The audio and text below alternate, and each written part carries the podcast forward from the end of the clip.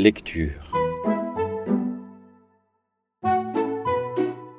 Cette lecture offre un très court aperçu de l'ouvrage de Fariba Adelra, Être moderne en Iran, paru chez Cartala dans la collection Recherches internationales.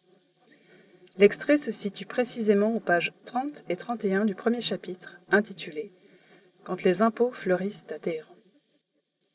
Le cas de Téhéran permet de mieux comprendre que la bureaucratisation, dont la fiscalité est un vecteur, ne se réduit pas à l'écrasement de la périphérie par le centre.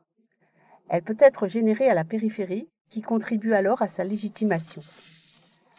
Bien sûr, Téhéran est la capitale du pays et d'une certaine manière appartient au centre de l'État. Mais il faut se souvenir que M. Karbati a fait ses premières armes à Ispahan et qu'il est aujourd'hui largement imité par les municipalités de province. L'émulation entre les métropoles régionales a favorisé cette appropriation de la modernisation bureaucratique de l'espace citadin. Il y a véritablement interaction entre la volonté réformatrice des maires et les attentes de leurs administrés, encore que celles-ci puissent être confuses et contradictoires. Le massacre des colombes de Com en a fourni un exemple intéressant. En exigeant leur mise à mort en 1994, les autorités ont suscité une certaine émotion dans la presse occidentale, toujours prompte à stigmatiser le fanatisme des mollahs.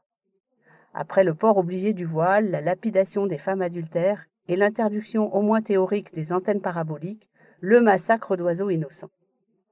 Comme on a peine à croire que ces volatiles sont au service de l'agression culturelle dénoncée par le guide de la révolution Ali Khamenei, et l'ayatollah Yazdi, chef du pouvoir judiciaire, a d'ailleurs pris leur défense et qualifié d'irresponsable l'édit de la municipalité de Com, il faut s'interroger sur le pourquoi de cette étrange décision. On ne parle jamais des colombes en Iran sans penser à un groupe social précis, celui des Kaftarbaz, colombophiles. Déjà à l'époque du Shah, ces personnages faisaient l'objet d'une certaine suspicion. Le Kaftarbaz est un homme solitaire qui consacre sa vie à ses colombes. Il les nourrit, les soigne, les fait voler et, radieux, contemple leur retour. Il ne lui reste guère de temps pour pratiquer vraiment une activité professionnelle et il réserve ses maigres ressources à l'achat d'espèces rares qui vont lui permettre de faire bonne figure dans les compétitions, les paris et les jeux sur le marché aux oiseaux. En outre, le Kaftarbaz est souvent célibataire. Lorsque vient finalement le moment du mariage, il doit sacrifier, en la vendant, sa compagnie de colombes. Cela ne l'empêchera pas de continuer à fréquenter le marché aux pigeons, objet de sa passion révolue, pour le plaisir de voir ses amis et d'admirer des spécimens rares, de garder les yeux cloués au ciel à la recherche du vol insaisissable des colombes et de conserver quelques-uns de ses oiseaux favoris dans une cage sur le toit ou dans la cour de sa maison. Bref, le Kaftarbaz est un marginal ou en tout cas un original. C'est aussi un homme amaigri, dont le regard brille. Il est réputé être dans la lune. Les mauvaises langues assurent que son air passif ne provient pas seulement de l'attente quotidienne de ces oiseaux qui doivent redescendre du ciel avant la tombée de la nuit pour regagner leur pigeonnier, mais aussi de l'absorption de certaines substances toxiques. Bien qu'il soit de réputation douteuse, sans profession honorable et toujours entre hommes, le passionné de colombes est un pacifique, sauf lorsque ces oiseaux sont en danger, et à vrai dire, ils le sont souvent. Les déboires du Caftarbaz commencent au seuil même de sa passion. Le vol de ces colombes importune le voisinage. Le quartier se plaint des excréments qui souillent le sol, les petits bassins des cours, le linge qui sèche au soleil, les matelas qui attendent la tombée de la nuit pour être déroulés dans la convivialité de l'été.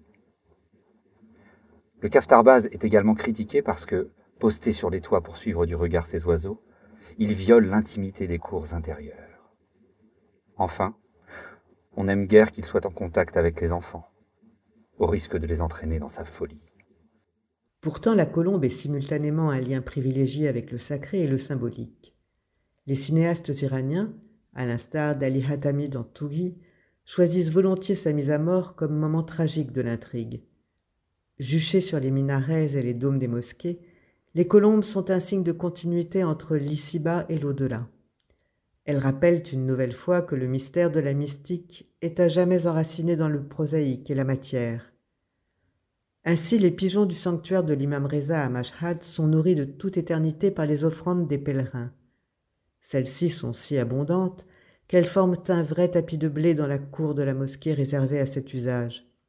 Les gardiens, serviteurs de l'imam Reza, ne manquent pas de récupérer l'excédent pour le réempacter et le remettre en vente. Replacé dans son contexte, l'extermination des colombes de Côme traduit moins un fanatisme sanguinaire de Molla en mal de tyrannie que les multiples facettes d'un programme de rénovation urbaine qui suscite l'approbation du plus grand nombre, même s'il se traduit par un accroissement de la pression fiscale, et qui se double d'une lutte contre des pratiques sociales jugées illicites, le jeu, la drogue, et contre des superstitions. Ce texte a été lu par Corinne Deloy, Clélia Matez, Dorian Rizer et Judith Burco.